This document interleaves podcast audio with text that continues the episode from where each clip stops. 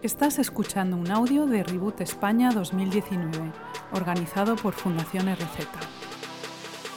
Se cuenta que había un grupo de ciegos tocando diferentes partes de un elefante eh, para describirlo, puesto que no podían verlo. Dicen que el primero, cogiendo la cola del animal, dice, el elefante es como una cuerda.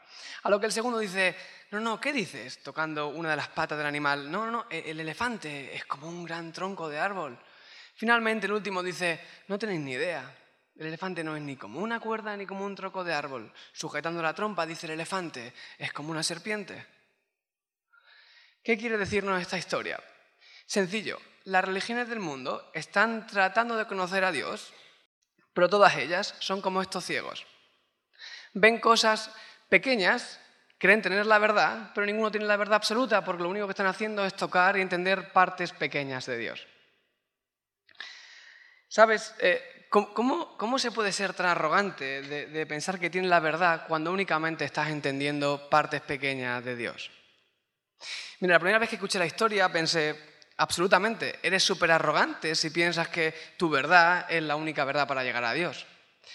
Pero, para un momento, ¿hay algún problema con esta historia o analogía? Porque ¿Está la persona que cuenta la historia diciendo que todos son ciegos, pero él no?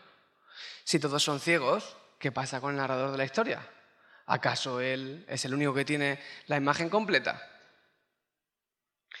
O sea, parece que estás diciendo, mira, déjame que te explique cómo funcionan todas las religiones del mundo. En otras palabras, Jesús, Buda, Krishna, Mohammed, Moisés, todos ciegos, pero yo, yo puedo ver. Ojo, ¿No muy arrogante decir eso? Menudo crack. Mira, la verdad no existe. Pero déjame preguntarte, ¿es eso verdad? Porque parece que no, porque no existe. Y no sé tú, pero yo estoy un poco confuso con este tipo de argumentos y quizás deberíamos tener un poquillo de cuidado con estas lógicas. Porque ¿pueden todas las religiones ser iguales? ¿Pueden todas las religiones ser verdad al mismo tiempo? ¿Puede Dios ser uno y millones, ninguno y tres a la misma vez? Parece que no, ¿no? Porque o Dios existe o quizás no lo hace. Quizás es uno o lo mismo hay cientos, pero todo, todo a la vez no funciona. ¿Sabes? Eh, en el cristianismo encontramos una cosa completamente diferente al resto de religiones. Imagina conmigo por un momento, tú y yo, humanos, ciegos, tocando al elefante, intentando describirlo, pero de repente el elefante se vuelve y dice, parad, dejad de tocarme, dejad de intentar saber cómo soy, sentaos y escuchadme. Voy a contaros quién soy. ¿Sabes qué? Esto lo encontramos en la persona de Jesús. Jesús es el elefante que estamos intentando conocer y entender. Jesús es Dios, el Dios al que tú y yo queremos llegar.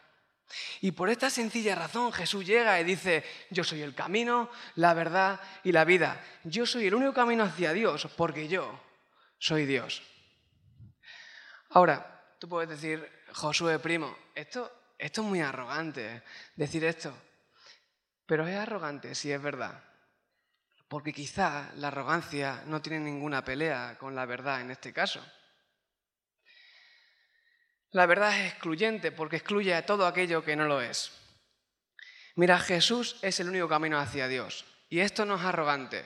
Esto o es mentira o es la única verdad y camino que tenemos tú y yo hoy para conocer al verdadero Dios del universo. Vamos. Gracias por escuchar este audio. Para más recursos, busca Fundación RZ en redes sociales o visita nuestra web fundacionrz.es.